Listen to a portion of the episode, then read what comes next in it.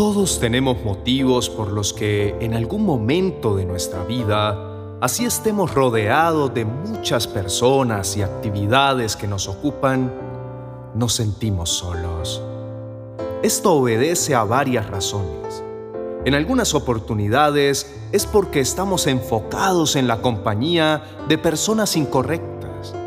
Otra puede ser porque hemos puesto toda nuestra esperanza en el dinero y otra es la razón de no sentir o de no ver a Dios obrando a nuestro favor si estamos atravesando duras pruebas.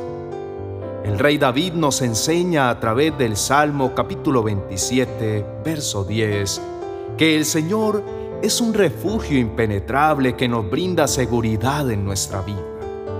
El refugio del Señor es aún más seguro que el amor de un padre y de una madre. Por eso, con total certeza, podemos declarar, aunque mi padre y mi madre me abandonen, el Señor me recibirá en sus brazos. Aunque no lo veamos, aunque no podamos sentirlo, Dios siempre está a nuestro lado. Podemos pensar que estamos solos, que Dios nos ha abandonado, pero la verdad es que aunque ahora mismo no veamos, Él está obrando. Entonces, puede surgir una pregunta. ¿Qué debo hacer cuando pongo en duda la ayuda de Dios?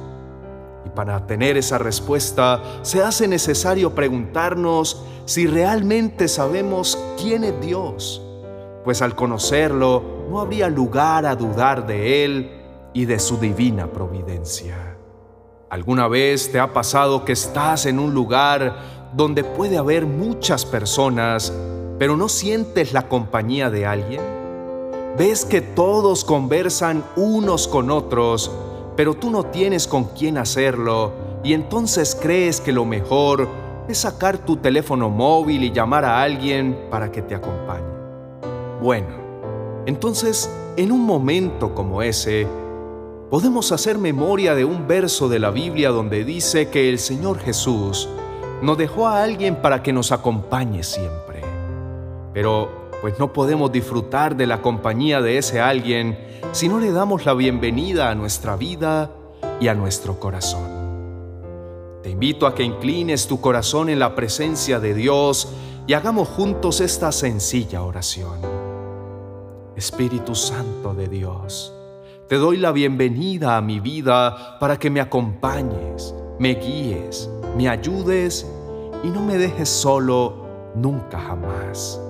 De ahora en adelante ya no estaremos solos. Podemos estar seguros de que Dios ya está aquí con nosotros. Sé que a veces nos sentimos culpables por algo que hacemos mal y queremos escapar del Espíritu de Dios, de su presencia, como lo hizo Jonás cuando intentó huir del Señor. Pero no podemos olvidar que nuestro Creador es omnipresente es decir, que está en todas partes a la vez. Nunca nadie puede esconderse de Dios. Su omnipresencia es una seguridad inconmovible para todos aquellos que siguen su guía, en especial cuando seguir al Señor significa entrar en lugares de tinieblas, donde sus enemigos piensan que se esconden de Él. Ningún lugar, ninguna situación, ni ninguna circunstancia escapa al alcance de Dios. La luz de su presencia penetra y triunfa, aún en el Seol, en ese lugar donde habitan los que ya han muerto. ¿A dónde podría alejarme de tu espíritu? ¿A dónde podría huir de tu presencia? Si subiera al cielo, allí estás tú. Si tendiera mi lecho en el fondo del abismo, también estás allí si me elevara sobre las alas del alba o me estableciera en los extremos del mar, aún allí tu mano me guiaría, me sostendría tu mano derecha. En otras oportunidades nos sentimos solos porque no contamos con la compañía de una persona en particular que anhelamos a nuestro lado. Alguien con quien hablar, un amigo por ejemplo. Pues he sabido que los amigos se cuidan se hablan, comparten gustos, se quieren y dependiendo de los cercanos que estén, hasta dan su vida el uno por el otro. Pero para eso es necesario dedicarles tiempo, hablar seguido con ellos, conocerlos más, tomarlos en cuenta, pues de eso depende que se desarrolle un mayor vínculo.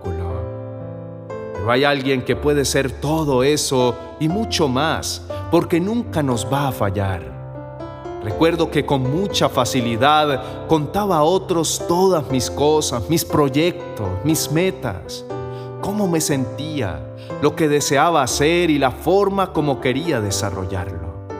Decía todo de mí a todos, sin ningún filtro, y entonces empezaron a levantarse la envidia, los comentarios, se hacía pública mi vida y muchos conocían de mí más de lo que yo deseaba.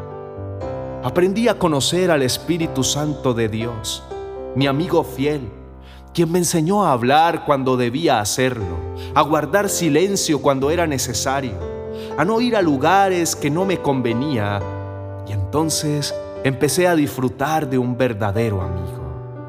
Ahora siempre hablo con él, pues conoce todo de mí aun cuando no se lo diga, puedo con tranquilidad contarle mis penas, mis enojos, mis preocupaciones, las causas de mi alegría, mis proyectos. No me veo sin el Espíritu Santo de Dios, que es mi mejor compañía todos los días de mi vida. Pero el Consolador, el Espíritu Santo, a quien el Padre enviará en mi nombre, les enseñará todas las cosas y les hará recordar todo lo que les he dicho. No hay ninguna duda que el Espíritu Santo de Dios es nuestro ayudador, nuestro consolador, nuestro mejor abogado, quien nos aconseja. Con total certeza te puedo decir, no estás solo, Dios está contigo. No importa la situación que ahora debes enfrentar, ni quienes están cerca de ti. Dios está aquí a tu lado. Inclínate en su presencia, siente su abrazo. Nunca está tan ocupado como para no acudir en tu ayuda, pero debe buscarlo. Apaga todas esas voces que no te dejan escucharlo. Aleja de ti amistades y hábitos que te apartan de Dios.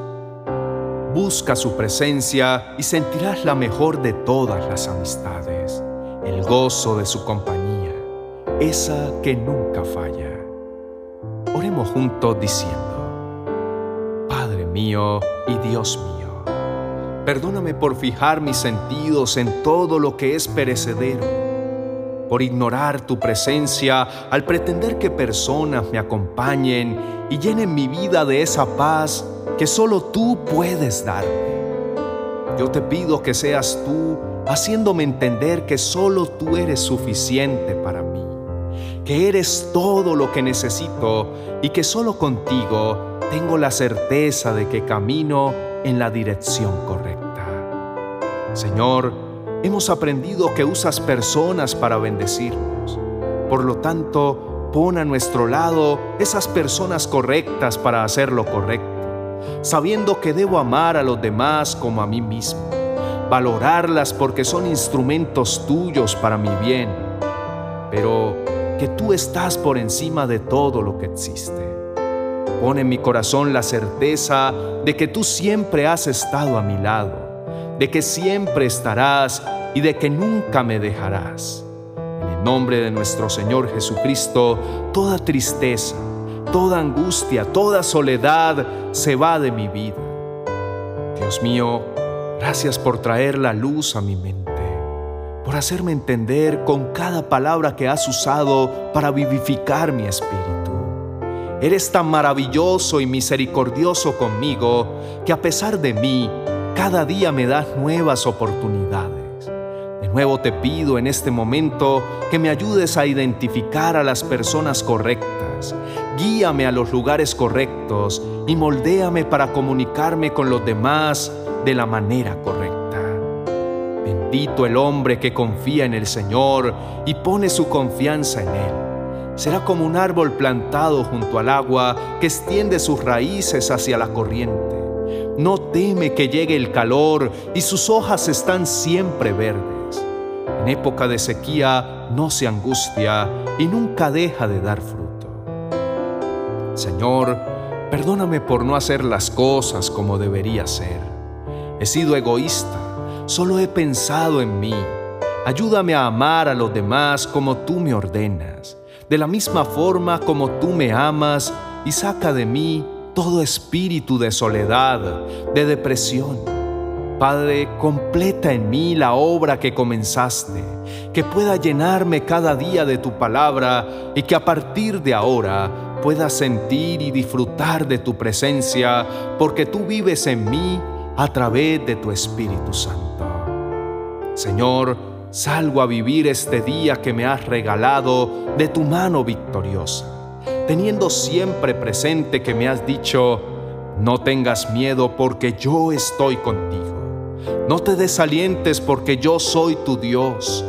Te daré fuerzas y te ayudaré. Te sostendré con mi mano derecha victoriosa.